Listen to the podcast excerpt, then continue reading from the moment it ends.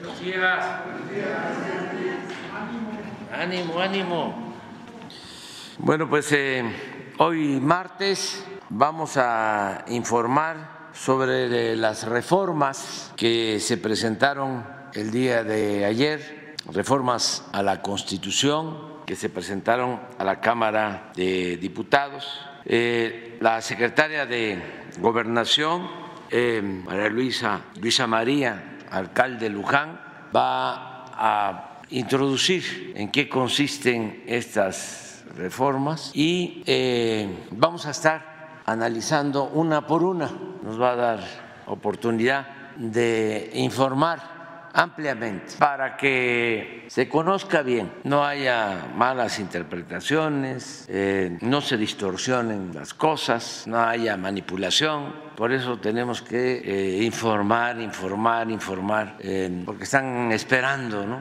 cómo afectarnos, cómo dañarnos, cómo atacarnos. El domingo inauguramos una carretera esto es anecdótico, de Oaxaca a Puerto Escondido, una carretera que llevaba muchísimos años, o varios años, abandonada, que va a permitir eh, ir de Oaxaca a Puerto Escondido, a la costa, en dos horas y media. Y estaban molestísimos los medios de manipulación, descompuestos, no sé qué les está pasando. El Universal diciendo que íbamos a inaugurar una carretera inconclusa y luego el Reforma que es el boletín del conservadurismo, está convertido en un pasquín. Y ya se quitaron la máscara, ya aquello de que era un periódico independiente de la sociedad civil, ya este, no se los cree nadie, es puro cuento. Ahora que fue la representante del bloque conservador a Estados Unidos, fue de asesor, el que estaba de director del Reforma, Sí, Juan Pardinas, creo que se llama, eh, que estuvo durante mucho tiempo, el director del Reforma. Ya van mejorando porque ahora este, está el camarada Samarrip. Este, pero, ¿qué publica el Reforma? El mismo día o al día siguiente, a mí me tocó este, inaugurar la carretera y recorrerla, y está en perfecto estado. Pues publicaron de que estaba inconclusa y que me tocó transitar o que había partes de terracería. Me gustaría que el camarada Samarripa o el camarada Junco este, fueran hoy a, a Oaxaca, pueden ir en vuelo comercial, en vuelo privado a Oaxaca y recorrer de Oaxaca a Puerto Escondido y a ver si hay tramos de terracería. Pero están mintiendo eh, constantemente, muy enojados, muy con ganas de hacernos quedar mal, así como este periodista premiado, agente de la DEA y muy vinculado a Salinas de Gortari. Ahora está saliendo información, estuvo aquí de reportero, corresponsal del New York Times y vinculado con Salinas. No sé si sea cierto, pero hasta corría con Salinas. Entonces, está muy relacionado pues con voceros del bloque conservador y al mismo tiempo con la DEA y con otras agencias del gobierno estadounidense. Entonces, es también parte de la temporada electoral. No sé qué están viendo. Hoy sale una encuesta del periódico Heraldo, ¿no? No la que tiene que ver con la parte política electoral, porque esa no podemos nosotros mostrarla, no nos podemos meter en eso. Pues nada más en aprobación es de María de las Heras, a de Covarrubias, a ver cómo estamos. Porque yo creo que esto es lo que los tiene muy eh, nerviosos y están enseñando el cobre y haciendo el ridículo, lo que no se puede hacer en política, la política que es un noble oficio. Miren cómo estamos es de hoy, del Heraldo. A lo mejor está cuchareada este, a favor de nosotros. Pero esto lo ven y los pone nerviosísimos.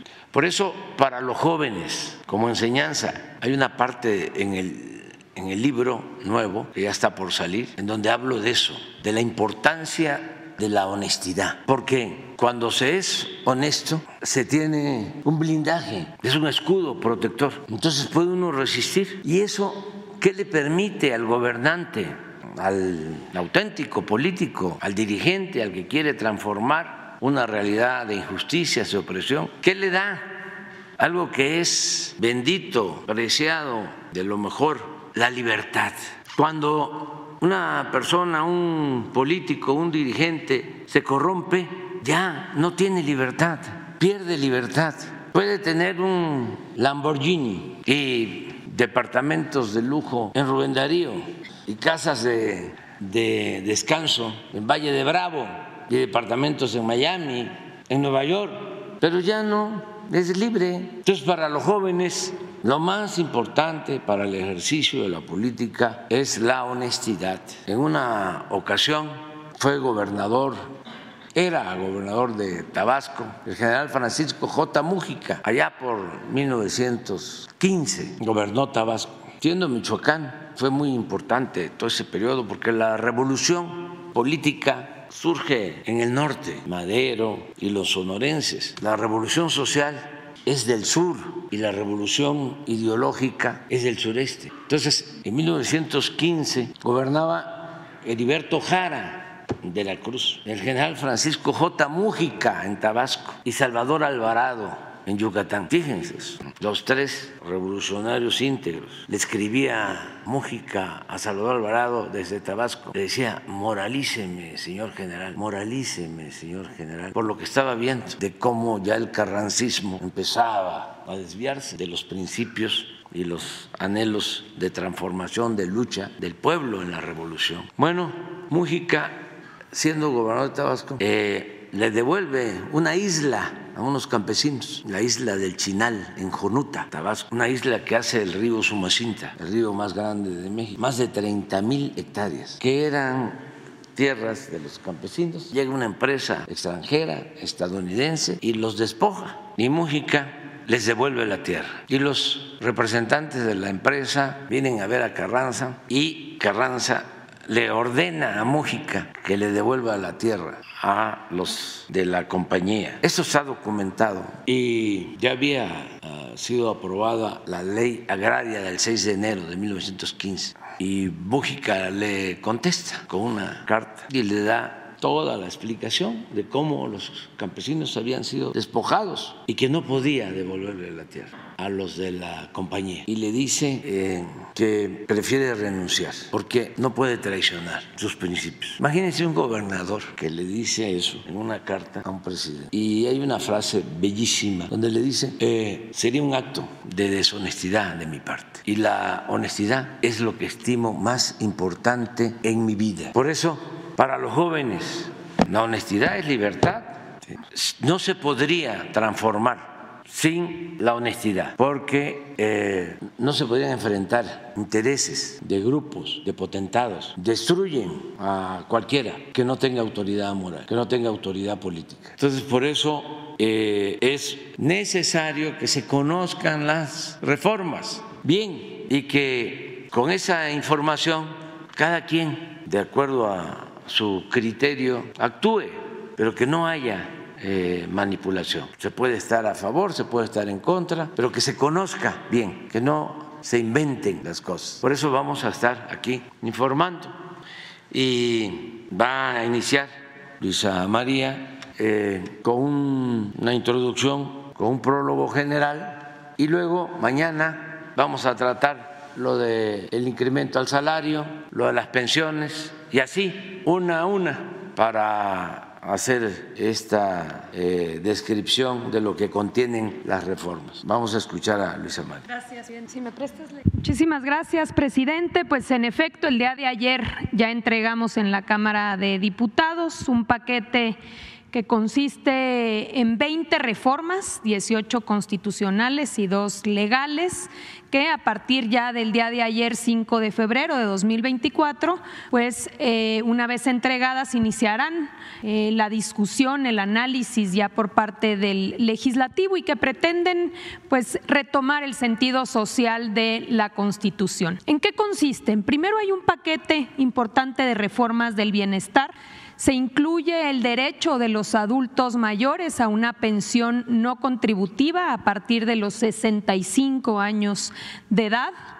Hay una segunda reforma para proteger a las personas con discapacidad, dándoles el derecho a una pensión universal a menores de 65 años, así como el acceso a habilitación y rehabilitación con preferencia a aquellos menores de 18 una tercera reforma que tiene que ver con los apoyos al campo. Está el derecho a un jornal a campesinos que siembren árboles frutales y maderables, hoy conocido este programa como Sembrando Vida el derecho a apoyo a pescadores y campesinos, hoy conocido como el programa Producción para el Bienestar, el derecho a precios de garantía para compraventa de alimentos básicos, el derecho a fertilizantes gratuitos para pequeños productores. Tenemos una reforma adicional para estudiantes de escasos recursos, donde se establece el derecho a becas y a incrementos que se irán dando año con año de manera progresiva. Adelante. También una reforma para los jóvenes, el derecho a la capacitación laboral para jóvenes entre 18 y 29 años que no estudian ni que no trabajan, para que puedan recibir de manera directa un apoyo económico equivalente a un salario mínimo, dando prioridad a todos aquellos que se encuentren en condiciones de pobreza. Hoy conocido este programa como Jóvenes Construyendo el Futuro. Adelante. Se incluye una reforma importante en materia de pensiones. Se propone revertir el deterioro de las pensiones provocadas con las reformas neoliberales de Ernesto Cedillo de 1997 y de Felipe Calderón para el caso de los trabajadores al servicio del Estado de 2007 quienes coticen a partir de eh, el 97 en el IMSS y de 2007 en el ISTE tendrán derecho a que su pensión de retiro por vejez sea igual a su último salario hasta por el monto equivalente al salario promedio registrado en el Instituto Mexicano del Seguro Social. Y para poder integrar este, estas pensiones y que puedan irse con su último salario, se crea un fondo de pensiones para el bienestar integrado por un eh, inicio por aportaciones del gobierno federal en em, una aportación semilla de 64 mil millones de pesos. Adelante. Se integra también una reforma respecto a salarios mínimos y salarios justos. De entrada, el salario mínimo no podrá fijarse por debajo de la inflación, como sucedió muchas veces en el pasado y que provocó el deterioro del salario mínimo y llegar pues a disminuir casi el 70% de su poder adquisitivo. Y también una reforma adicional esta es una reforma para maestras, maestros de educación pública del nivel básico de tiempo completo, para policías, para guardias nacionales, para integrantes de las Fuerzas Armadas, para médicas, médicos, enfermeras, enfermeros, para que se establezca un salario mínimo mensual que no podrá ser inferior al promedio establecido en el Instituto Mexicano del Seguro Social y así dignificar esta labor. Adelante. Se incluye también una reforma al Poder Judicial. Como primer elemento está la elección popular, la elección directa por parte de la ciudadanía para ministras, ministros de la Suprema Corte de Justicia de la Nación, magistrados, jueces y también para aquellos integrantes de un nuevo órgano llamado Tribunal de Disciplina Judicial. Se reducen el número de ministros de 11 a 9, se desaparecen las dos salas y eh, se sesionará en pleno. Hay una sustitución también del actual Consejo de la Judicatura Federal que eh, no opera de manera correcta y esta se sustituye, por un lado, por un órgano de administración judicial y por un tribunal de disciplina judicial que tendrá independencia de la Suprema Corte de Justicia de la Nación.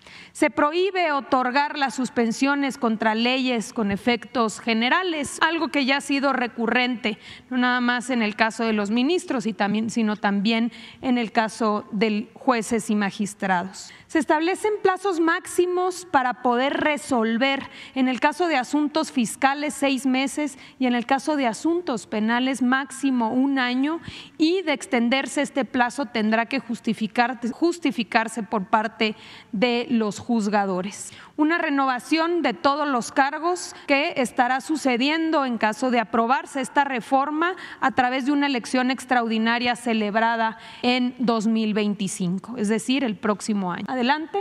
También se incluye una reforma electoral.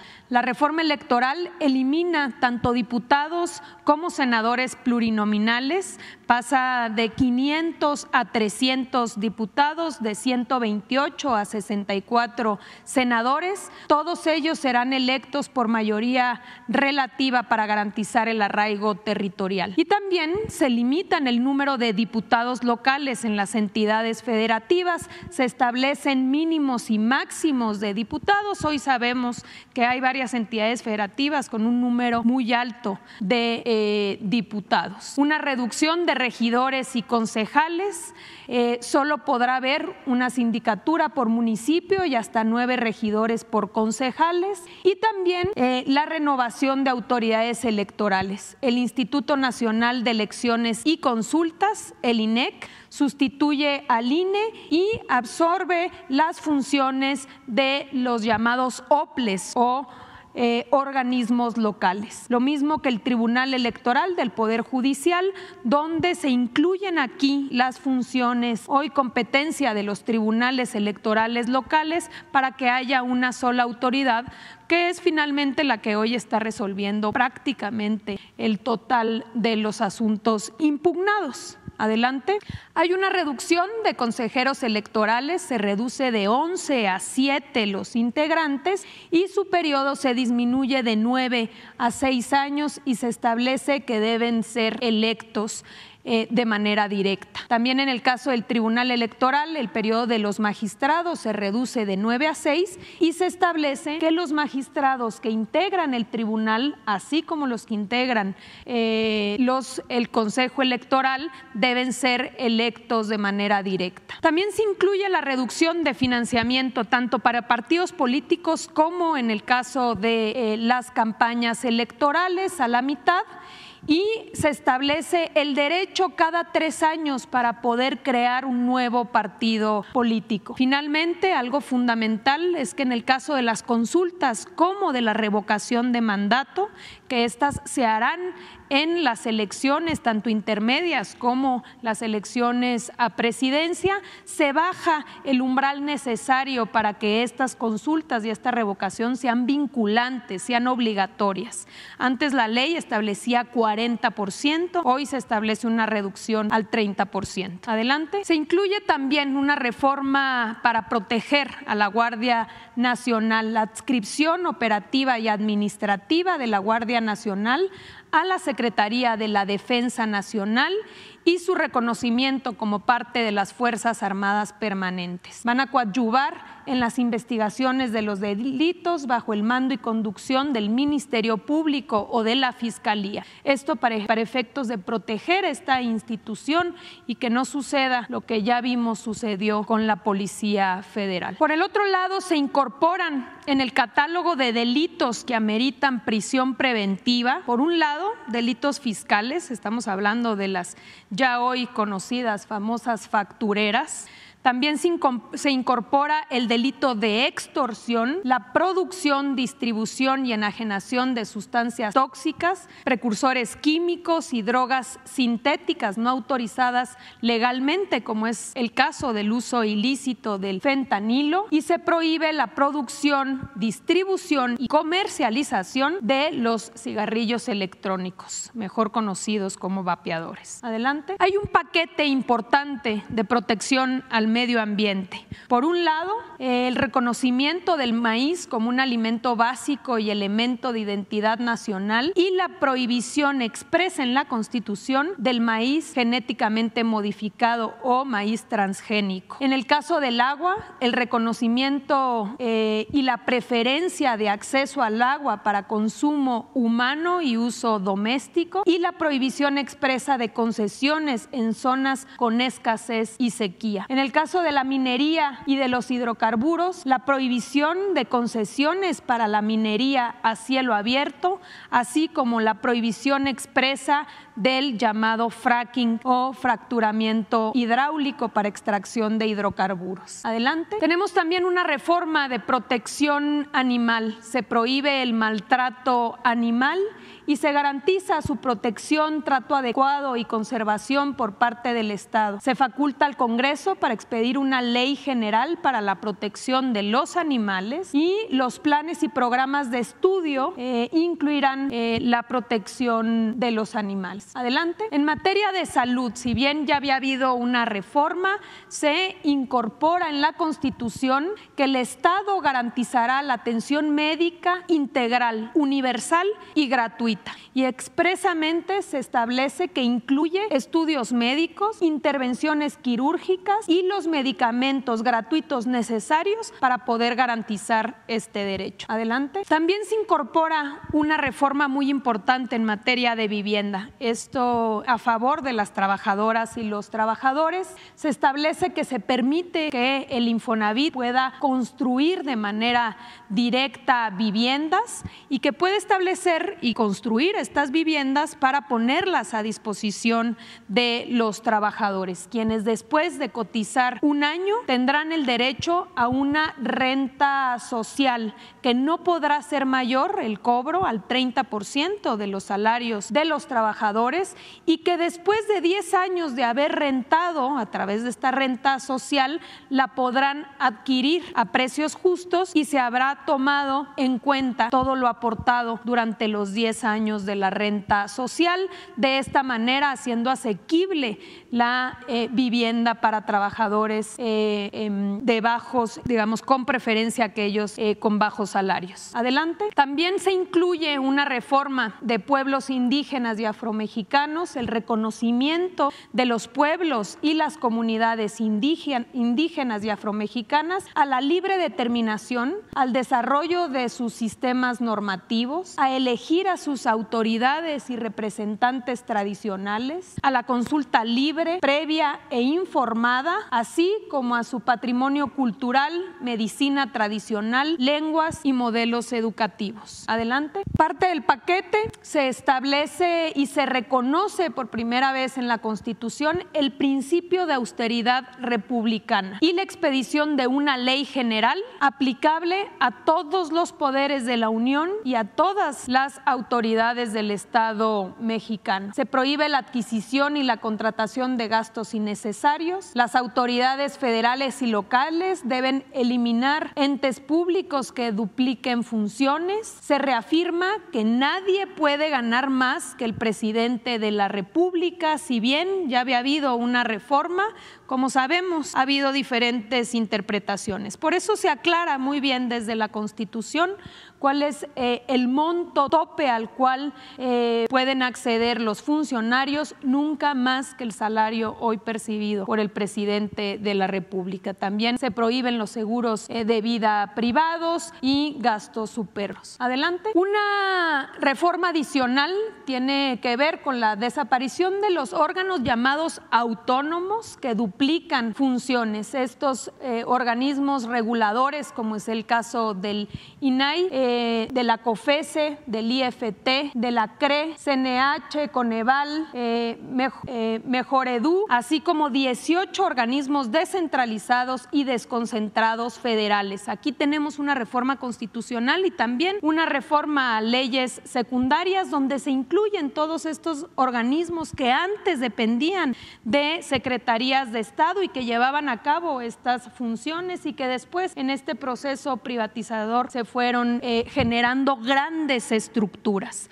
Aquí lo importante a destacar es que no se pierden las funciones ni tampoco se pierden eh, los derechos, como es el derecho a la transparencia, sino que todos esos derechos serán protegidos y establecidos eh, a través de las dependencias responsables de cada ramo. Importante destacar el respeto a los derechos de las trabajadoras y los trabajadores que forman parte de estos organismos que pasarán ahora formar parte de las dependencias. Adelante. Hay una reforma también importante para eh, establecer la eh, como área prioritaria para el desarrollo nacional el servicio ferroviario de transporte de pasajeros.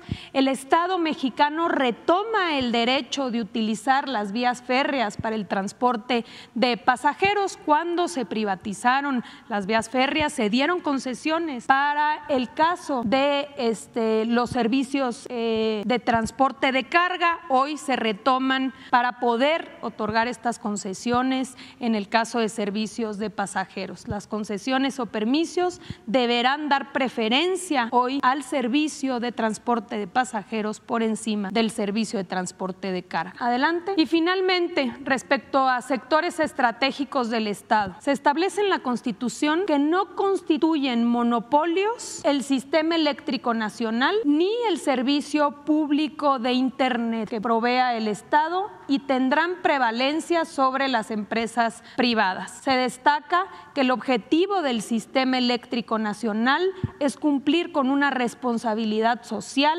sin fines de lucro, así como preservar la seguridad y la autosuficiencia energética. Y por este simple hecho, por ser una empresa pública, eh, no puede ser equiparado a ninguna empresa privada. Estas son, presidente, las reformas eh, que hemos presentado el día de ayer y como bien ha informado ya el presidente, que iremos detallando con los diferentes funcionarios que han venido trabajando en estas reformas para poder este, no solamente dar claridad, sino también responder a cualquier duda. Es cuanto, presidente. Vamos. Presidente, buenos días. Me llamo el de México News. Dos temas, uno relacionado con las iniciativas y otro relacionando con una denuncia que recibimos en nuestro noticiero. Ayer, de hecho, la publicamos. Es una denuncia de un empresario que, pues, justamente denuncia al particular de la gobernadora María Eugenia Campos por amenazarlo. Es un empresario que, de hecho, aportó alrededor de 30 millones de pesos a la campaña del Partido de Acción Nacional en Ciudad Juárez en las pasadas elecciones locales y los votos, aunque pierden las elecciones, los votos de Ciudad Juárez pues ayudan a Maru Campos a ganar la gubernatura. El empresario denunció que no se cumplieron los acuerdos que hicieron en su momento con políticos del Partido de Acción Nacional en el estado de Chihuahua levantó la voz, estuvo buscando pues que se cumplieran estos acuerdos y al no lograrlo, pues además de perder su dinero, perder parte del patrimonio, no poder eh, cumplir con los empleos que había creado, que incluso hubo un fomento al deporte, pues presentó un documento ante la eh, Fiscalía Anticorrupción en el estado de Chihuahua. Presenta también un documento directamente a la gobernadora María Eugenia Campos, esto ocurre en junio del 2023 y para noviembre del 2023, el actual particular de la gobernadora lo amenaza de que no puede poner un pie en el estado de Chihuahua. De hecho, este funcionario le había pedido que adquiriera viviendas eh, abandonadas en Delicias y que pues, le diera su respectivo moche por, estas, eh, por este negocio. El empresario se niega. De ahí viene un audio, de hecho tenemos el audio, lo pusimos ayer de estas amenazas del funcionario que es Fernando Álvarez Monje. Eso me lleva pues, a preguntarle, presidente, ¿cómo se puede contribuir una alianza entre políticos y empresarios sin que estos últimos, después de las elecciones, se sientan desplazados, traicionados, que se puedan cumplir los acuerdos, que no se incurra tampoco en delitos, que no se lleven a cabo estos pues, acuerdos eh, incumplidos, acuerdos en lo oscurito, pero también que pues, no solamente los empresarios apuesten de una manera, sabemos que apuestan por los partidos políticos, sabemos que intervienen los empresarios, empresarios a veces en los procesos, pero hoy ya lo hacen de una manera pues más transparente, más pública. ¿Cómo podemos realmente llegar a que los empresarios y los políticos puedan hacer un buen trabajo rumbo a la transformación de México, a implementar políticas, a desarrollo, empleos, etcétera? Y bueno, incluso que estos empresarios pues puedan seguir trabajando en el gobierno y que esto no signifique, insisto, acuerdos mal hechos o acuerdos incumplidos por parte de los gobiernos. Pues yo creo que todo eso se va a ir este, borrando porque ya están cambiando las cosas en el país. Antes eh, se recibía dinero de bandas de la delincuencia, también de empresarios, de traficantes de influencia, pero ahora ya eso es condenado, mal visto y denunciado. Y yo pienso que eso está llegando a su fin. Es eh, bueno, por otro lado, que ya algunos empresarios estén dando la cara en favor de candidatos. Eso es lo más transparente, que eh, se manifiesten, porque tienen ese derecho. Y si van a aportar, que lo manifiesten, que se registre, que se legalice las aportaciones de los ciudadanos, que no haya acuerdos como el que vimos del presidente del PAN con el candidato de Coahuila y muchas otras cosas, hasta por escrito, a cambio de notarías, a cambio de cargos públicos, que vaya eso erradicándose poco a poco. Y así va a ser, no le veo a eso futuro. A nosotros nos tocó enfrentar a toda esa mafia de poder económico que se reunían para impedir que nos reconocieran nuestros triunfos. Así fue el fraude en el 2006. Se reunieron todos los de arriba. Hay constancia de eso. Incluso ellos mismos, de manera eh, cínica, lo declaraban. Los del Consejo Coordinador Empresarial, los de la Coparmex, es cosa de ir a las hemerotecas. Ahí están sus declaraciones. Como yo representaba un peligro para México, tenían que impedir por todos los medios de que yo llegara. Pagaban mensajes en radio, en televisión. Todo esto es para los jóvenes, porque estamos hablando del 2006, ya tiene pues 12 y 5, 18 años, ya los que van a votar por primera vez, ya tienen que saber eso. En la televisión salían mensajes pagados por las organizaciones empresariales en contra de nosotros. Ah, increíble, sabritas, jugos del valle, o no sé si Jumex o jugos del valle, para no levantar un falso testimonio. Sí, ¿cuál, es, cuál era el que pagaba? ¿Jumex o Jugos del Valle? En la campaña del 2006. Jumex. Y, este, y bueno, reuniones, Claudio X González, papá, eh, convocaba, era creo que presidente del Consejo Coordinador Empresarial o de la asociación en aquel entonces de hombres de negocios, son dos. Del Consejo Coordinador. Consejo Coordinador Empresarial y el que estaba en Chihuahua, Barraza. Este, luego les pagaron porque les dieron en concesión Aeroméxico, que era una empresa pública, después del fraude. Pero bueno, existía eso. Pero en la elección pasada, lo mismo, se volvieron a reunir y echaron a andar todo un plan para impedir que llegáramos hacían reuniones allá en Puntamita, eh, un hotel, un Four Seasons, muy lujoso. Eh, traían conferencistas, trajeron a un señor, una vez se los platiqué, un empresario de Venezuela, para encontrar las similitudes entre el finado Chávez, Chávez y, este, y yo. Y se enojaron mucho con él porque el señor, muy rico por cierto, de Venezuela, eh, no sé si concesionario de la Coca-Cola, de la Pepsi-Cola, por ahí tengo el nombre, va a salir en el libro. Este, no, no es dinero, es otro. Y les dijo que no había pues, eh, comparación, que eran dos procesos distintos. Y se enojaron muchísimo. Yo creo que hasta lo querían correr. Y Claudio, todavía, Claudio papá, le dijo, usted no sabe, López Obrador es un peligro. Y ahí eh, le siguieron, fueron a ver al licenciado Peña, todo ese grupo, para eh, pedirle que declinara MIT por Anaya. Y luego les voy a dar un adelanto para que no se quejen, este, porque ya viene en el libro, les voy a dar el adelanto. Luego le fueron a decir que eh, ellos se encargaban de hacer a un lado a Anaya y que quedara MIT. Primero Anaya porque lo sentían más cerca, ¿no? Porque son muy conservadores. Eh, y luego, pues como no aceptó Peña, le fueron a plantear que MIT y que se sumara eh, Anaya. En las dos anteriores elecciones, acuérdense, esto es también para los jóvenes, porque no debe de haber amnesia. En el 2006 el PRI le ayudó al PAN en el fraude. En el 2012 el PAN le ayudó al PRI, al grado que Fox del PAN votó por Peña, no por Josefina Vázquez Mota, la candidata del PAN. En la elección del 18 buscaban algo parecido, pero no se presentaron afortunadamente las condiciones, no se pusieron de acuerdo. Entonces van de nuevo a decir, bueno, ya no, Ricardo Anaya, MIT, y no, pues empiezan entre ellos a buscar con quién me enfrentaban, y ahí les va la nota. Invitan a Carlos Slim para ser candidato, con la propuesta de que ellos buscaban que declinara MIT y Anaya. Y Carlos Slim les dice, no, yo estoy dedicado a otras cosas. Y no aceptó. No se pierdan el próximo libro. ¿eh?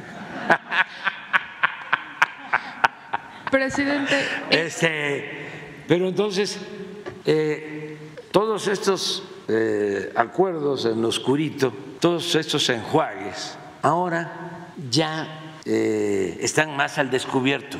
Y también hay un cambio importante con relación a lo que sucedía en los sexenios anteriores. Ya los empresarios más representativos, de más peso, ya no están en la misma actitud que cuando fuimos nosotros candidatos. Entonces sí se nos lanzaban con todo. Creo que ha ayudado mucho el que se ha demostrado que se puede hacer un gobierno distinto, sin corrupción, sin influyentismo, y que a todos los mexicanos les va bien, que un régimen corrupto puede beneficiar transitoriamente a una minoría pero al mismo tiempo produce mucha frustración, inconformidad, inestabilidad. Pues por eso fue la Revolución Mexicana, porque el porfiriato era un régimen que protegía a una minoría y esclavizaba al pueblo. Entonces no puede haber paz, tranquilidad, prosperidad, estabilidad política, gobernabilidad en un mar de injusticias. Entonces, eso lo han venido entendiendo los más inteligentes y menos fanáticos, los más pragmáticos. ¿Quiénes son los más activos del bloque conservador en la actualidad? Ya lo eh, dijimos hace unos días. Son dos agrupaciones del bloque conservador. Unos los que eh, estaban acostumbrados a hacer negocios fáciles y lucrativos, a ganar muchísimo dinero al amparo del poder público, los que recibían contratos, leoninos, dos dedicados a, a mantener una relación con el gobierno de corrupción. Y esto muy vinculado a los medios de información, de comunicación o de manipulación. Ellos son los que están muy molestos, pues por eso la rebelión de los medios convencionales, que no es precisamente o es lo opuesto a la rebelión en la granja, pero es una rebelión de todos los medios, las estaciones de radio, de televisión, todas contra de lo que se está llevando a cabo. Las televisoras, el otro día me informaban del comentario de los analistas de Televisa, que pues reciben línea, que no me digan que no. Nada de que son libres y que la nota es la nota. No. Dos temas de los analistas famosos de Televisa. Un señor que no puedo mencionar porque me pueden sancionar, este, que era uno de los informantes predilectos y sigue siendo de Salinas de Gortari, Sarmiento. Yo no digo este, y Zuckerman, que una vez, sí, de manera abierta me dijo, yo soy neoliberal, así como el finado Fidel Velázquez que decía, soy charro y qué. Este, de manera muy sincera o cínica. Bueno, los dos temas, uno, que el por qué se abría el caso del asesinato de el licenciado Colosio. Y todos en contra. Les preocupó muchísimo. No me van a creer que yo me enteré de que estaba abierto ese caso hace tres meses, cuatro meses. No me van a creer porque sí, eso creo que sí, eso pienso que sí. Que hasta hace cuatro meses me enteré, yo presidente de México, que García Luna ingresó al CISEN al inicio del gobierno de Salinas de Gortari. La mayoría de ustedes tampoco sabían. La inmensa mayoría del pueblo de México. Sí me llamó la atención. ¿Estás seguro? Cuando me lo dijeron, sí, en 1989. Creo que tenía, aquí hacíamos la cuenta, 21 años. Pero lo otro que me dijeron es que él había en 1994, había eh, sido comisionado a Tijuana para eh, liberar al que la Fiscalía sostiene fue el segundo tirador. Como la Fiscalía es autónoma, tampoco eso me lo pueden, no lo van a creer, porque ellos tienen una mente perversa. Entonces, y hace la investigación y solicita la orden de aprehensión y el juez también con esa misma mentalidad no solo eh, decide no otorgar la orden de aprehensión, sino que se atreve a decir que yo estoy queriendo usar ese tema con propósitos políticos electorales, lo que no es cierto. Pero como son mentes muy perversas, no aceptan que se actúe con honestidad, con rectitud, con transparencia, porque creen que la política es perversión se les olvida que la política es un imperativo ético, que es tan limpia que ni los más sucios políticos han podido mancharla. Esto para los jóvenes. Entonces, lo agarra el tema Televisa, sus analistas, y la conclusión pues es esa. El presidente, yo me pregunto, ¿y por qué les genera tanta preocupación? ¿Qué es una asociación delictuosa? ¿Existen relaciones de complicidad? ¿Por qué el silencio? ¿Por qué temas vedados? Ah, pero inmediatamente de eso, porque atando hilos, el periodista premiado y su reportaje, que nos dieron dinero en el 2006, los del, no, los de la delincuencia del grupo Sinaloa, y arman al estilo Loret de Mola, este, pues eh, toda todo un montaje, sin ninguna prueba, nada, una lanzada en contra. ¿A qué lo atribuyo? Bueno, a que tratamos el tema de García Luna, del licenciado Colosio, finado, y del CISEN, porque el CISEN para también los jóvenes es, en aquel entonces era el centro de espionaje, se creó con ese propósito. Entonces, como que este, tocamos ahí, este, pisamos callos, les dolió. Entonces, esa es una posibilidad de que se hayan lanzado con lo otro. La otra posibilidad es que los de la DEA estén molestos, que yo creo que este, no necesariamente, porque ya sucedió, ya, ya pasó tiempo, porque antes entraban y salían, ¿no? Sin pedir permiso, y ellos mandaban y estaban en todos los operativos. Y se puso orden porque México pues, es un país independiente, libre, soberano, igual que Estados Unidos. Y nosotros no vamos a hacer allá este espionaje ni vamos a investigar a nadie. Entonces, este, a lo mejor, pues eso no les gustó, pero ya pasó tiempo y ya las reglas se fijaron desde hace tres años. ¿Y por qué ahora?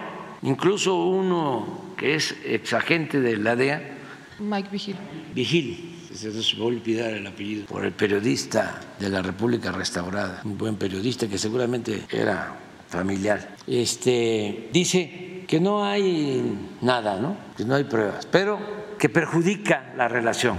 Claro, hoy viene una comisión de Estados Unidos y me pidió el presidente Biden, quería hablar conmigo, hablamos por teléfono y una de las cosas que se trató es que yo reciba a la representante Elizabeth, que es una mujer extraordinaria, encargada de seguridad nacional, gente muy cercana a él, muy sensata, porque no los iba yo a recibir, ya hice el compromiso que sí. Porque cómo este, voy a estar yo ahí sentado si soy un sospechoso.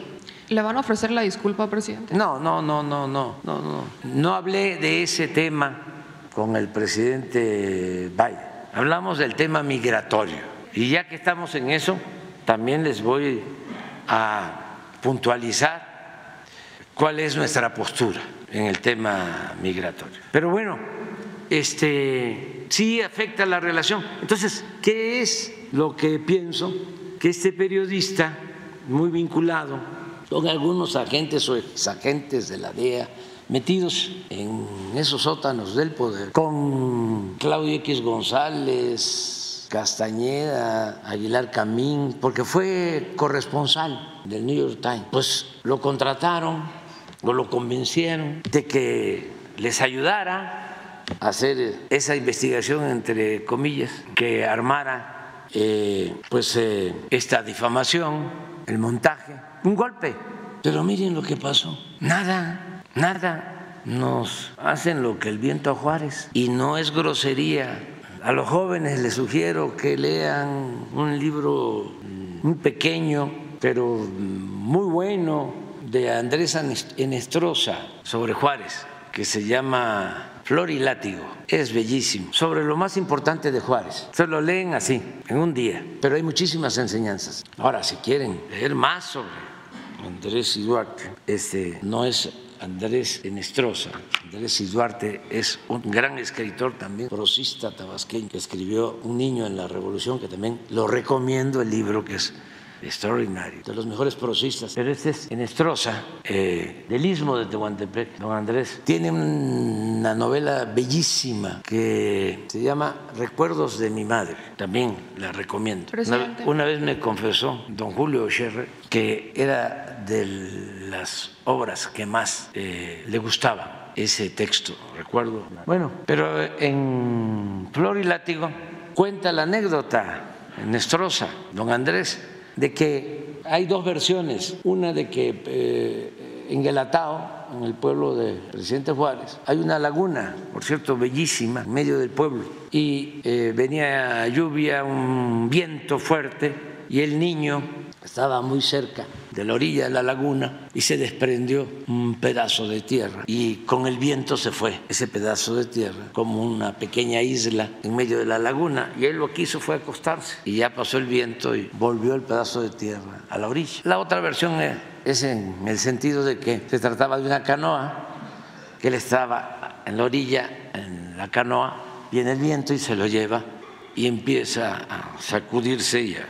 moverse la canoa y decide acostarse. Pasa el viento y llega la canoa a la orilla. Por eso es la anécdota de que nos hacen lo que el viento a Juárez. Eh, pero em, regresando a lo de los empresarios, em, yo creo que cada vez van a tener menos influencia. Es que además vale lo mismo un voto de un campesino, de un obrero, de un indígena, de un pequeño comerciante, de un abarrotero, que el voto de un potentado. ¿Qué propone? Este que ahora en Nueva York, no sé si vieron, que sacó la cartera. Eso no lo puedo poner aquí porque... Pero sí, no, no, porque si no, no lo ven ustedes en ningún lado. Este, sí, este, un señor, un señor que, este, que se enfrentó a migrantes que fueron a protestar y es muy clásico. Rafael Elías. Sí, pero es muy clásico del el comportamiento de un sector conservador. Ya, retomando hay en el bloque conservador un grupo ofendido porque ya no puede robar. Además, ya no puede tener todos los privilegios. Le siguen pagando bien a los periodistas, ya no igual, que me consta de que algunos ganaban muchísimo y pues ya no los leían y los dueños de los medios les dijeron, pues, ¿cómo le hacemos? Ya no te puedo pagar lo mismo. No le hace, ¿no? Págame menos, pero me quiero quedar aquí con la columna, porque así tienen otras entradas. Entonces, esos están molestos y es entendible. Y los otros son los más auténticos, los conservadores eh, de siempre, esa mentalidad conservadora en nuestras familias hay, conocemos muchos, así como el Señor que le dice a un migrante, mira, tú eres un este, ¿sí? desafortunado, para decirlo amablemente. Yo saca la cartera, la abre y mira cómo viste. Y pues es como cuando le dicen a uno, naco, tú eres un naco. Presidente. Ya no me gusta cómo, cómo hablas. Qué bueno que ya te vas a ir y ya no vamos a ver las mañaneras. Ya no quiero escuchar tu voz. Además, qué voz tan horrenda. Presidente, en este, Pero entonces, ese es el otro bloque. Ese es el otro bloque. E, e, este, aferrados, conservadores, ahí no hay nada que hacer, no hay, no hay remedio. Hay solo los jóvenes, con los jóvenes. Sí, muy clasistas, muy racistas, este, déspotas, que tratan muy mal a sus trabajadores domésticos. Sí, pero ese es un prototipo, así hay, pues no son pocos, ¿eh? son millones. Es un pensamiento conservador. Pero a, ese, a ellos los veo más auténticos, con todo. Lo que me parece este, más eh, pues cínico, ¿no? Es el que quienes eh, vivían, ¿no? Al amparo del poder público, ahora estén molestos y se conviertan, ¿no? En paladines de la libertad cuando se dedicaban a robar, a saquear. Porque ese señor, pues a lo mejor le daban algo, ¿no? Pero eh, su cargo, pero no es por eso, es una cuestión ideológica y eso es válido, aun cuando tengan esos desplantes autoritarios. Eso es lo que se está dando en cualquier otro país, en los países en donde eh, tiene alguna fuerza o está tomando fuerza la derecha, el pensamiento fascista, eso es general. Y en México ha existido siempre. Y ahora que este, pues se da esta confrontación política, porque son dos proyectos, se tiene que dar, no es polarización, o sí es polarización, porque es una lucha entre los que se sentían dueños de México y el pueblo que estaba en el olvido, en la marginación, y ahora está empoderado, porque no tenemos problema de nada. Justificó en un inicio el que no iba a recibir a la delegación. ¿Cómo? ¿Cómo justificó en un inicio que no recibiría la Ah, pues así como se los estoy explicando, de cómo la DEA este, actúa y si ellos tienen sospechas de mí, ¿cómo los voy a recibir? ¿Cómo van a estar sentados con un presidente vinculado al narcotráfico? Así se los mandé a decir. ¿Va a con la secretaria de Relaciones Exteriores. ¿Eh? ¿De Estado o a qué instancia de Estados Unidos? No, a los asesores de Casa Blanca, que este, de manera muy amable entonces me habló el presidente pues, para informarme de los asuntos que tienen que ver con una negociación migratoria y que quería que eh, yo recibiera a su asesora en asuntos de seguridad. Y le dije que sí, porque el señor Blinken, el presidente Blinken, es una persona... Biden. perdón, perdón, señor Biden. Fíjense qué bien que se dan cuenta de la diferencia. Nada. Este, el presidente Biden este, es una gente transparente, respetuosa. En la plática que tuvimos por teléfono fue un trato muy amable.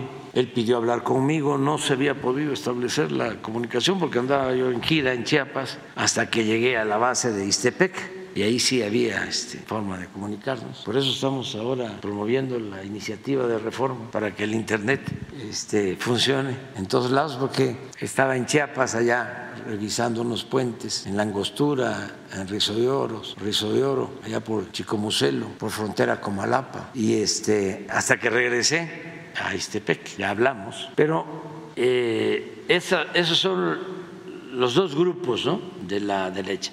Ya los eh, empresarios que antes eh, nos enfrentaban, ya no los veo tan activos. ¿Qué cambió? ¿Y qué debería cambiar bueno, cambió, Ya dije, porque este, se cercioraron, se dieron cuenta de que nos va mejor a todos si no hay corrupción, si eh, el país tiene certidumbre o se le ve con respeto en el extranjero. Además, los hechos, récord en empleo, récord en fortalecimiento del peso, récord en remesas, récord en eh, reservas del Banco de México, eh, récord en crecimiento de la bolsa, récord en inversión extranjera, primer socio comercial de Estados Unidos, récord en utilidades para los bancos que van a estar este, haciéndole caso a lo de Mola, que ya saben pues, perfectamente por qué hace los montajes, qué caso le van a hacer a los enojos de Joaquín, que ya lo conocen bien, qué caso no le van a hacer a Ciro. Ustedes creen que Olegario este, tiene a Ciro ahí porque le importa mucho que se garantice el derecho del pueblo de México a la información. ¿Para eso lo tiene? Presidente, estamos hablando del mismo grupo de personas en realidad. ¿Mande? Estamos hablando del mismo grupo de personas de toda la vida. Son los mismos, los mismos. Lo que pasa que hay nivelitos. Y ahora lo que veo es que son los del segundo, del tercer nivel. Y veo dos grupos, ya lo he expresado, los que están molestos porque no pueden robar, porque se acabó el tráfico de influencia y los que considero conservadores de cepa, auténticos, pero los tenemos en nuestras familias. ¿A poco no hay una tía, un tío, no? Este, así. Pero esos es como el señor, como otros, este, ni siquiera están en las lomas, pues hay más en, en la del valle, pero merecen respeto porque pues, es un pensamiento que viene de lejos. Y pues además, eso es la democracia, es pluralidad, no todos podemos pensar de la misma manera. Quítele de la cabeza a esa gente de que yo soy un peligro para México, de que estoy destruyendo el país. No se les quita nada, aunque se les dé todos los argumentos. Por aquí les entre. Ya, ahí no hay este, muchas posibilidades de cambio. Tiene que ser con los jóvenes, jóvenes de todas las clases sociales, de todos los estratos. Y ya se ha avanzado muchísimo, pero de todas maneras hay esta oposición.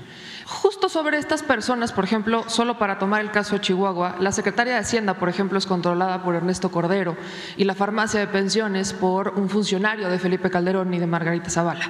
Entonces, es este mismo grupo de personas que a través de los gobiernos pues busca obviamente tener injerencia sobre los contratos. Por eso me parecía relevante el tema de este empresario, ¿no? Que la respuesta de la gobernadora, lejos de cumplir los acuerdos, es mandar a amenazarlo y que al final los mismos de siempre se queden con eh, pues repartición de este botín. Pero en el segundo punto es justamente el INAI, presidente. Eh, hoy vemos a Vicente Fox, a Santiago Krill presumir que ellos son los creadores, que ellos realmente tenían un compromiso con la transparencia, pero se olvida que el Instituto de la Transparencia nació a pesar de ellos. En esa época, 2001 a 2003, cuando se da el periodo de la creación de las leyes, el debate, la ley de transparencia, Vicente Fox estaba en el escándalo del Toalla Gate y justo con el Toalla Gate, Vicente Fox quiso dar como una imagen de transparencia, ¿no? hablando de vamos a promover una ley. Lo que él proponía en ese momento era que el Instituto de la Transparencia estuviera bajo el control de la Secretaría de la Contraloría fue el grupo Oaxaca, de hecho estuvo Genaro Villamil en ese grupo, los que eh, se fusionaron con una iniciativa del PRD que entonces tenía Barbosa y logran la creación del instituto. El problema ha sido que, aunque no fue directamente el Instituto de la Transparencia, estuvo en la Secretaría de la Contraloría, los personajes que han puesto en el Instituto de Transparencia son personajes serviles a esas administraciones, como el caso de Horacio Aguilar Álvarez de Alba, que fue asesor jurídico de la Subsecretaría de, la, Subsecretaría de Comunicación Social de SEGO, previo al 2000 ya era apoderado legal de entidades internas a la Arquidiócesis Primada de México y de hecho se hizo conocido en 2022 por agredir a su esposa, por lo que en el Estado de México le retiran su notaría. Eh, otros famosos comisionados del INAI fueron Alonso Lujambio, o el caso de José Octavio López Presa, que fue de hecho el que creó la ley de transparencia de Vicente Fox en ese momento. Un caso muy polémico con Felipe Calderón fue el de Wanda Sigrid Arts Colunga, que fue su principal asesora de seguridad y terminó también en el Instituto de la Transparencia. Y uno quizás más reciente, el de Jimena Puente, que después de terminar su periodo en el entonces INAI, ahora se convirtió más bien en diputada plurinominal del PRI. ¿Cuál en realidad es la propuesta que hacen con el INAI. Porque si el problema ha sido que el Instituto de Transparencia mantiene su liga siempre con los gobiernos y no tiene dientes, por ejemplo, puede sancionar a empresas que no protegen tus datos, a entidades privadas que no protegen los datos personales y les cobra millones.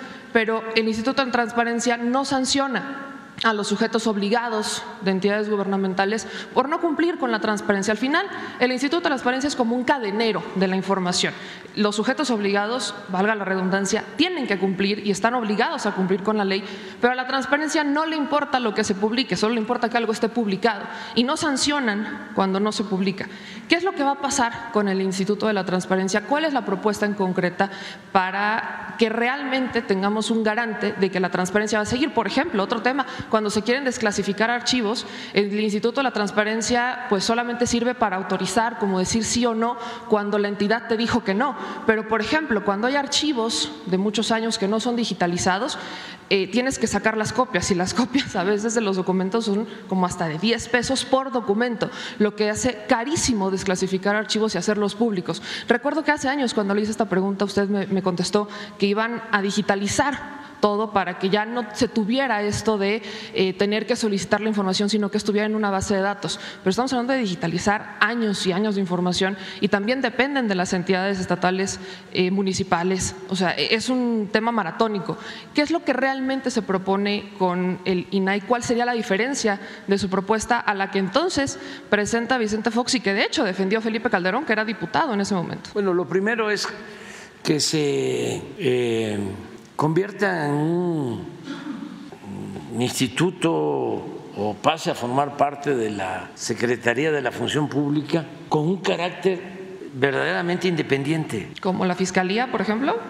Sí, como la Fiscalía, pero que no actúen bajo consigna, porque todos estos personajes, todos esos, eh, tienen como distintivo el que son eh, militantes del conservadurismo, todos Está muy difícil. Este, es lo mismo que pasa en los medios. Hablábamos de los de Televisa. No hay uno ¿sí? que tenga una postura distinta. Se reúnen todos. Es la misma línea. En este caso que vimos de la droga y lo de eh, el asesinato Colosio. Es lo mismo. Reforma, díganme de uno, uno. Todos los medios están así. Hay honrosas excepciones. Ahora el universal, que antes lo veía yo un poco más este, equilibrado, dentro del desequilibrio. Pues, ya, hablamos de que tenía páginas, ¿no? Dos páginas, dos páginas. El otro día hablaba yo de que ahí escribía el ingeniero Alberto Castillo, pero también me acordé de que ahí escribía doña Rosario Ibarra. Y ahí estaba Naranjo y estaba Helio Flores. Bueno, pues ya, no queda nada de eso. Y ya de los otros ni hablar. Pero es exactamente lo mismo. Estos organismos los creó la llamada sociedad civil, entre comillas. Son parte de la nueva de las nuevas políticas públicas que se fueron gestando para que se simulara de que se iba a combatir la corrupción, de que iba a haber transparencia y que se iban a proteger los derechos humanos, que se iba a proteger el medio ambiente, etcétera, etcétera, etcétera, etcétera. Ah, que se iba a combatir el monopolio, que se iba a garantizar el derecho a la información. Entonces crearon todos estos órganos supuestamente autónomos e independientes, pero la verdad es que crearon un gobierno para proteger a quienes convirtieron al gobierno en un comité a su servicio. O sea, el gobierno perdió su función pública, la constitución. Ayer hablaba yo a ver si está un párrafo de mi discurso, de que estas reformas que estamos proponiendo eh, son contrarias a las reformas que se hicieron durante el periodo neoliberal, porque durante todo el periodo neoliberal, durante 36 años, y ese es el párrafo que quiero que lo pongan, no hubo una sola reforma en favor de la justicia, en favor del pueblo. Todas las reformas fueron para ajustar el marco legal a los intereses de particulares. Entonces, lo que estamos proponiendo de reformas ahora es regresarle el carácter social, democrático y algo que es esencial, el carácter público a la Constitución. O sea, que eh, las leyes protejan a todos, sean de todos, no que sean leyes facciosas en beneficio de... Ese es el primer párrafo. Más adelante, a ver si, casi al final, este, porque cuando hicieron la reforma energética, realmente no escribieron los artículos los legisladores, trajeron abogados, incluso extranjeros, para elaborar los artículos de la Constitución y los transitorios, porque plagaron, llenaron de transitorios la Constitución. Cabilderos también de empresas. Sí. Volvemos a los empresarios. Sí, sí. Entonces, cuando surge lo del INAI, pues es eso. Desde que nació, empezó protegiendo información, clasificando información eh, relacionada con el pago de impuestos. No eh, dieron a conocer las listas de todas las empresas a las que Fox les había condonado impuestos. A mí me tocó, fui este, testigo, era yo jefe de gobierno y pues Jumex o del Valle, una de esas empresas, reclama a Hacienda, al SAT, la devolución del IVA, considerando de que era un alimento, el jugo del Valle o el Jumex, creo que mil quinientos, dos mil millones de pesos. Por ahí está la cantidad. Y, este, y el abogado de Jumex, o del Valle, era Diego Fernández de Ceballos. Entra el gobierno de Fox y estaba el asunto en los tribunales y llega a un acuerdo con Hacienda, Jugos del Valle, y le devuelven el dinero sin que se hubiese concluido el juicio. Le devuelven el dinero.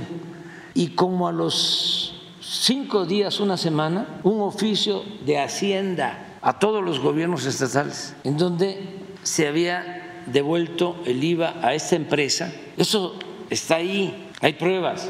Y por lo mismo se le tenía que descontar a los estados, incluido al gobierno del Distrito Federal, sus participaciones.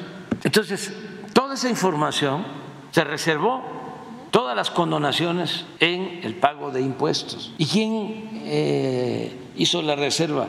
El INAI, el Instituto de la Transparencia. ¿Quién debía hacer exactamente lo opuesto? Entonces fue eh, una simulación como otras. Entonces es esto, estas propuestas las que estamos haciendo son a todas luces distintas y contrapuestas a las reformas que se aprobaron durante todo el periodo neoliberal, cuando jamás en los 36 años de ese oscuro periodo se pensó en beneficiar al pueblo.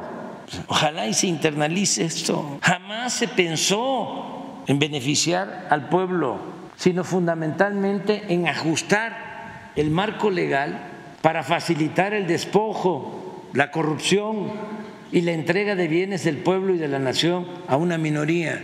Todas las reformas en 36 años. Y vamos a las pruebas, que me digan de todas las reformas que hicieron, cuáles beneficiaron al pueblo y cuáles se hicieron para beneficiar a una minoría. Eso es el llamado neoliberalismo, neoporfirismo. Eso, nunca repito, en los 36 años de dominio oligárquico, se reformaron los artículos de la Constitución, nunca, ¿eh? para procurar la justicia. No hay nada que lo demuestre. Todo lo aprobado por los legisladores en ese largo y nefasto periodo tuvo como distintivo el afán de lucro y el desprecio por las mayorías. Entonces, ¿qué es lo que queremos con las reformas? Devolverle a la Constitución del 17 su espíritu justiciero, humanista y público.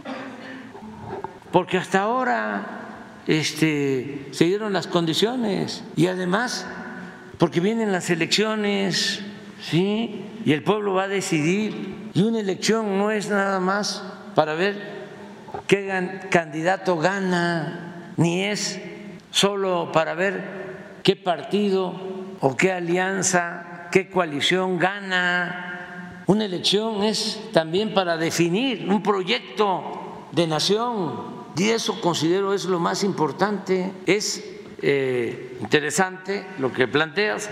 Vamos a buscar que nos ahorremos recursos, porque todos estos aparatos que crearon, además, le cuestan mucho al pueblo, son muy onerosos. O sea, ¿se va a garantizar la independencia aunque dependa de la Secretaría de la Función Pública? Pueden eh, ser independientes, este, que funcionen realmente bien o que sea una responsabilidad del gobierno. Si este, nos eligen, ¿por qué no eh, nos van a tener confianza? Si nosotros escondemos información, si no hay transparencia, si permitimos la corrupción, pues va a haber revocación de mandato. Pero, ¿para qué tener tres, cuatro instituciones que le cuestan al pueblo y que son pantalla nada más para simular que se está combatiendo la corrupción? Porque es el Instituto de la Transparencia, es la función pública, es la Auditoría Superior de la Federación, es la Fiscalía Anticorrupción, etcétera, etcétera, etcétera. Porque en cada secretaría había un órgano también de fiscalización y eh, leyes, normas, cuando lo que eh, imperaba era la corrupción. Todo era una simulación. Bueno, al grado de que cuando Salinas quitaron del Código Penal el que la corrupción no se convertía o no se consideraba como delito grave. Ya hicieron esa reforma y luego de esa reforma empezaron con esto, con el INAI y todo, cuando no era delito grave la corrupción. ¿Cuánto tiempo engañaron con eso? Y todo lo que hace el Poder Judicial, que tenemos que andar ahí hasta donde podemos, deteniendo ¿no? este, todas sus decisiones. Esto que hizo un ministro que anuló una ley, la ley eléctrica, porque eh, eh, esa ley beneficiaba a la Comisión Federal de Electricidad para que no eh, se eleve el precio de la luz y se beneficie a los consumidores. Pero este ministro no está representando al pueblo, representa a las empresas particulares, a las que les dieron amparo para seguir generando energía eh, con subsidio, que todos los mexicanos les paguemos subsidio a estas empresas particulares para que los Oxos tengan luz día y noche y no paguen lo mismo que paga un consumidor. Eso es lo que hizo este, este ministro, cancelar la ley eléctrica. Pero bueno, todo tiene remedio. ¿Quién tiene la decisión? El pueblo. Ahora vienen las reformas, el pueblo va a decidir en las elecciones. ¿Quieres más de lo mismo? ¿Quieres que regresen los reaccionarios corruptos? ¿Quieren que regrese el racismo que estaba encubierto? ¿eh? ¿Cómo se mantuvo? Celebro que esté brotando, que esté emergiendo, porque había muchísimo racismo, hay mucho racismo, pero también mucha hipocresía.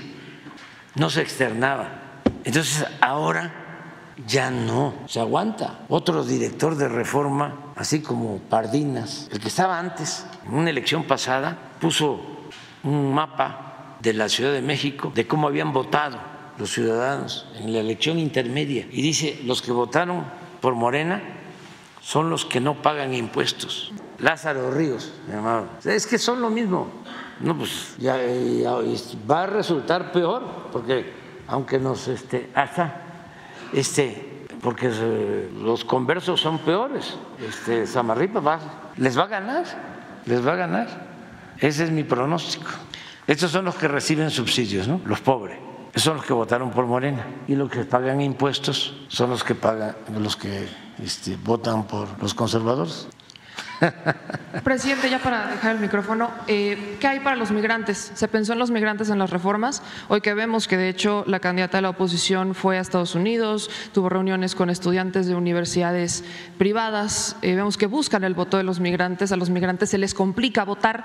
Eh, en este momento hay un millón y medio de migrantes que podrían votar porque tienen la credencial, pero no han cumplido con este registro. Entonces hay muchos procesos para el voto de los migrantes. Usted en la reforma electoral pasada había planteado planteado algo. En, esta, en este paquete de reformas se pensó en ellos, los reconoce por las remesas, pero ¿hay algo para los migrantes en estas reformas? Sí, vamos a, este, eh, no le hace que tardemos, ¿no? O sea, tus preguntas son muy buenas y yo me alargo mucho, pero a mí me sirve para transmitir información que pues sé que no se va a dar a conocer en Televisa o en Azteca o en Imagen o en Fórmula o en Universal o en Reforma. Este, en la mayoría de los medios, así estos están molestísimos. El economista, no, el financiero más. Híjole, qué barbaridad. ya, ya el financiero ya este, cucharea tanto las encuestas que este, ya, ya es más la desaprobación al presidente. Que usted quiere quitarle pensión a los policías para usar el restante de esa pensión para las becas y los programas sociales. Fíjense eso, sí, pues es que mienten. No creo que sea él, ¿eh? será el director, no el dueño. ¿El director? Ah, sí, sí, no, el dueño no. El dueño es Manuel Arroyo, sí.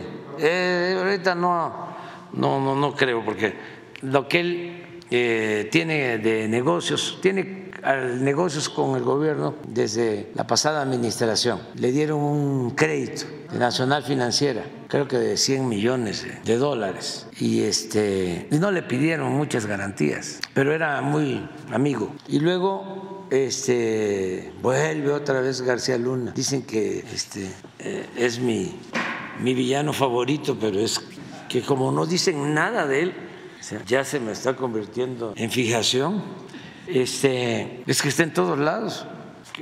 Calderón y García Luna inauguraron un penal en Papántala, de esos penales privados, y es de el dueño del financiero y quiere que se les pague para mantener ahí a los reclusos, pero carísimo. Pues la privatización en todo. ¿Qué sabe un dueño de un periódico, de un reclusorio? ¿Qué sabe el dueño de imagen de construir la pista principal del aeropuerto fallido del lago de Texcoco? Yo decía que eh, Tricio, que es mi amigo, decía que sí, lechero, que lo encampanaron y, este, le dieron contratos para perforar en Pemex. ¿Qué sabe un lechero de explorar y de perforar un pozo petrolero? Servige, panadero también petrolero. Sí, pero eh, porque así estaba este, todo. Les voy a, a plantear, aunque nos lleve tiempo, los 10 puntos que propusimos.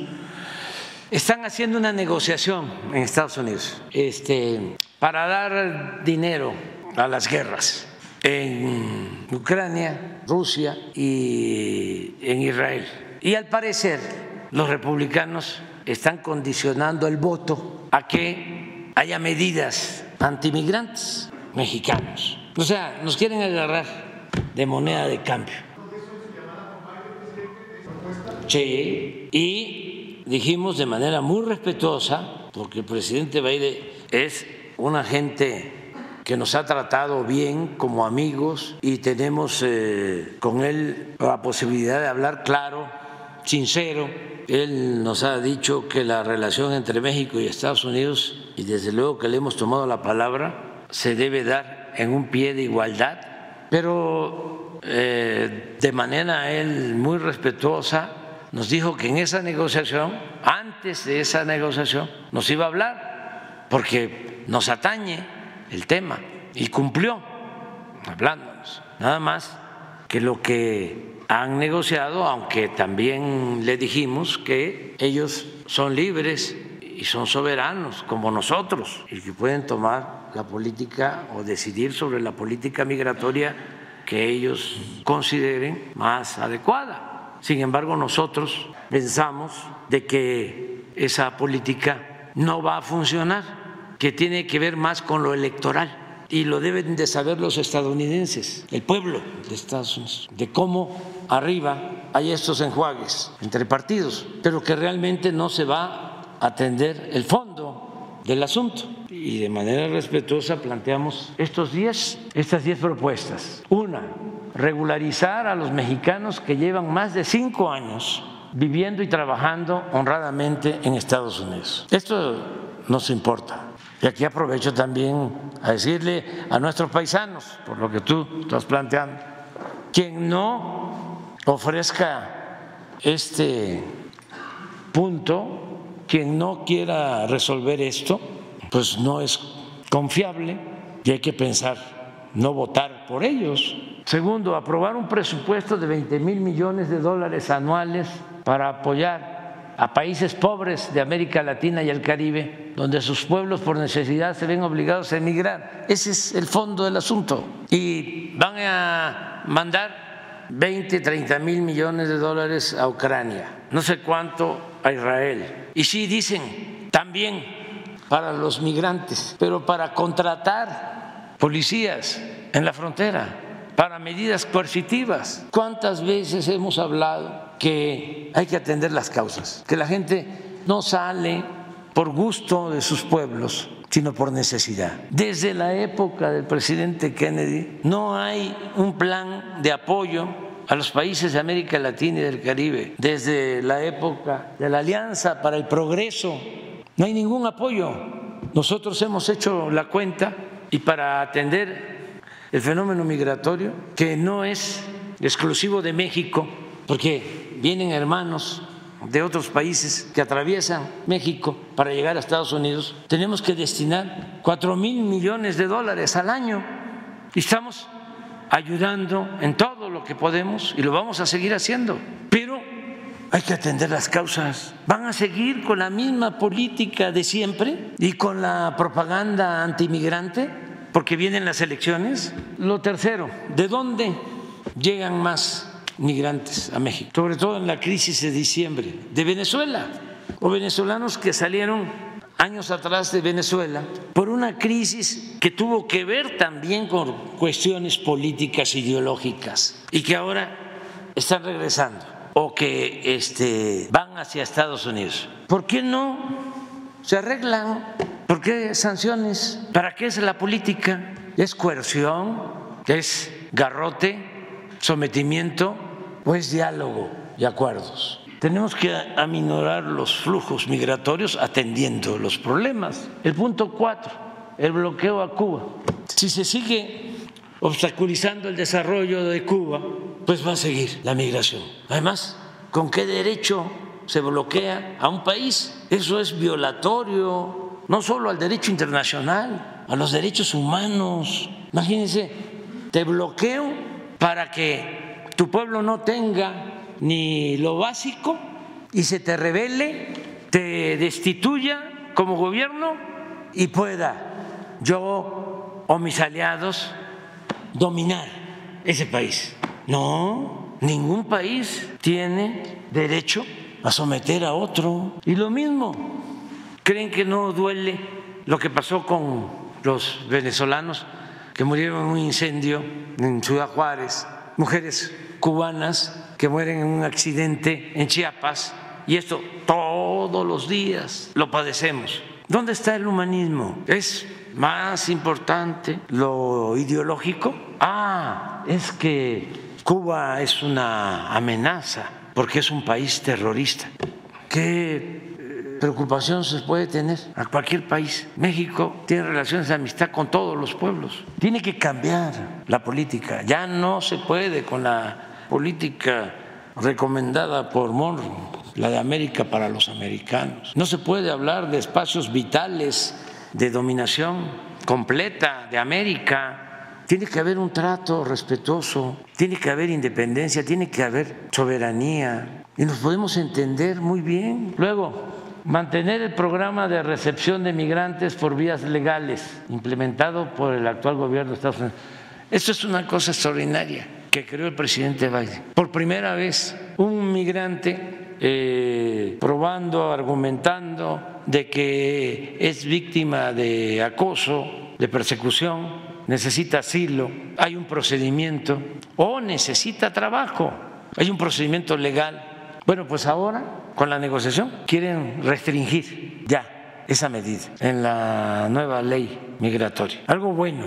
Seis, no optar por construir muros. También el único presidente en Estados Unidos, presidente Biden, que no había caído en la politiquería, en la propaganda de construir muros, presidente Biden. Todos los demás hicieron sus pedazos de muros, como si eso fuese la solución al problema migratorio, construir muros. Ya les hablaba yo de cuando respetuosamente le dije al presidente Trump que estábamos descubriendo túneles desde Tijuana hasta San Diego en Otay. Y como es este muy pragmático y tiene sentido del humor, nada más se rió. Le digo, le voy a mandar todos los videos. Afortunadamente, a partir de ahí ya no volvió a tocar el tema del muro. Pero viene la elección, ya está el gobernador de Texas, también poniendo alambradas en boyas, en el río.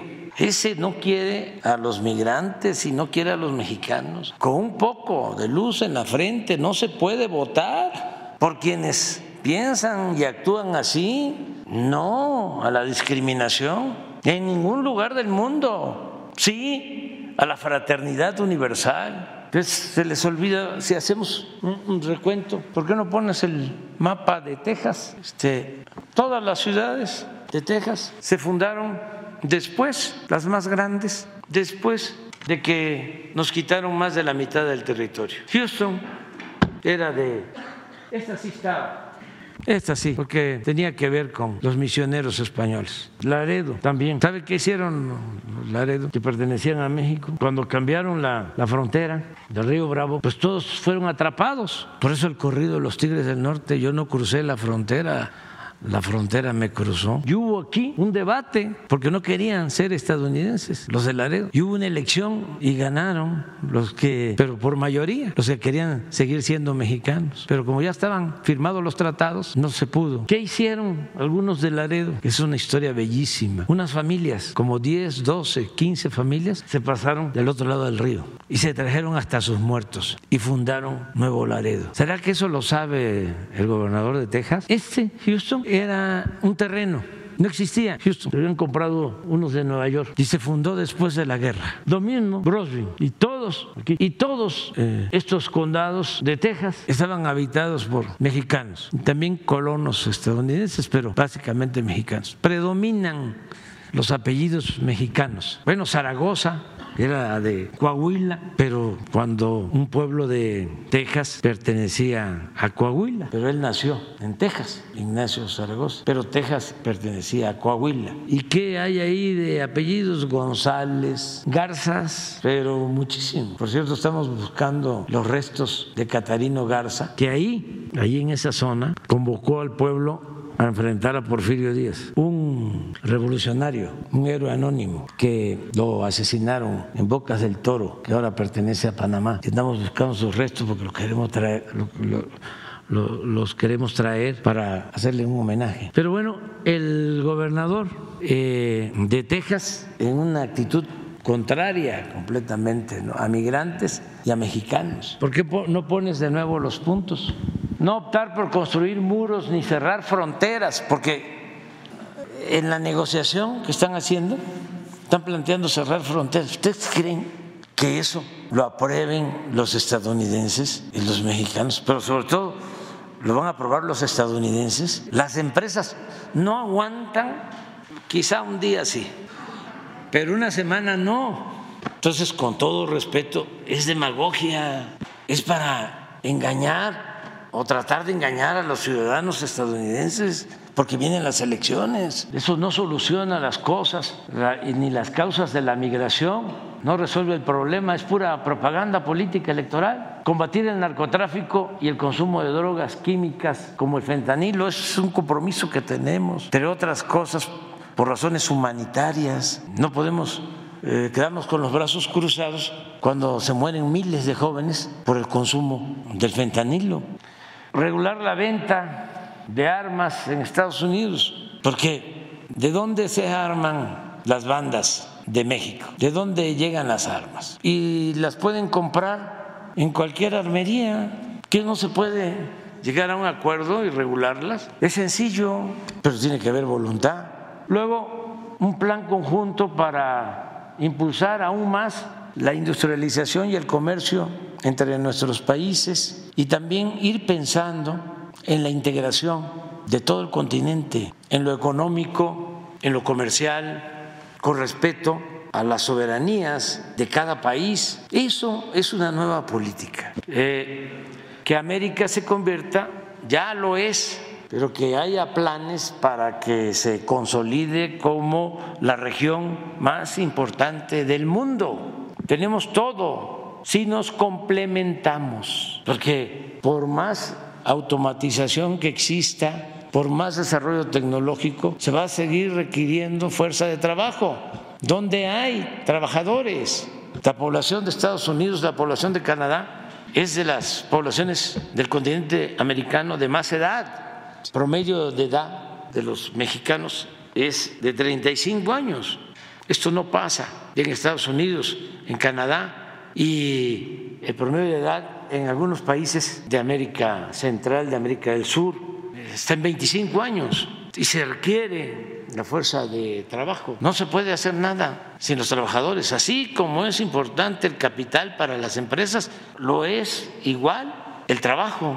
Y es pues cosa de planearlo y de llegar a acuerdos. Cuando la Segunda Guerra Mundial hubo un acuerdo con Estados Unidos, de ahí viene lo de los braceros, y fueron trabajadores mexicanos a construir las líneas del ferrocarril en Estados Unidos, a levantar las cosechas, porque los estadounidenses participaron en la Segunda Guerra Mundial y hubo cooperación. Les hablaba yo de Istepec, de que hablé por teléfono con el presidente Biden desde Istepec. Es la segunda base aérea del país que se construyó cuando la Segunda Guerra Mundial. Como allá en tu pueblo, eh, esa base aérea naval de Ensenada se construyó también cuando la Segunda Guerra Mundial. Sí, había cooperación, había acuerdos mutuos y México apoyó a Estados Unidos en esos momentos. ¿sí? Entonces, necesitamos una política de buena vecindad. No podemos pelearnos y reafirmar el compromiso de mantener relaciones de cooperación, amistad y respeto a nuestras soberanías. Eso es todo. Y esto de la DEA es secundario. Las escuchó porque no este, se las expuse, sino se las leí para que quedara constancia. Y vamos a seguir hablando sobre estos temas. Lo que no aceptamos es que, a ver, eh, va el gobernador de Texas o cualquier senador, diputados del Partido Republicano a decir, si no este, cierran la frontera, no autorizamos presupuesto para la guerra en Ucrania. ¿Y a nosotros qué? Ojalá y no autoricen presupuesto para la guerra, no al armamentismo, sí a la paz. Lo que hay que autorizar es dinero para el desarrollo, para atender las necesidades de los pueblos, pero es el colmo, ¿no? Que utilicen a nuestro país. Y ahí viene la propaganda en contra. Pues no, no, no, no, no. No, y lo de la DEA, lo tienen que ver, y de sus agencias, que es parte de la descomposición política que tienen, de la crisis. ¿Cómo es posible que no se enteren? Qué casualidad que una investigación supuesta, ¿eh? porque todavía no han probado que le hicieron, que llegaron a decir que le había parado el presidente Obama.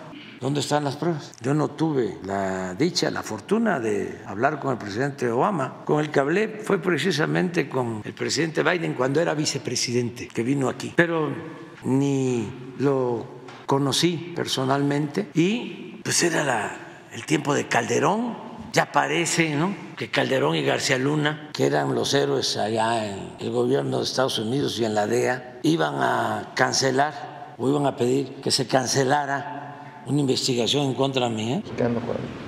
Fíjense, investigación conjunta. No, este, muy perversos y todo armado.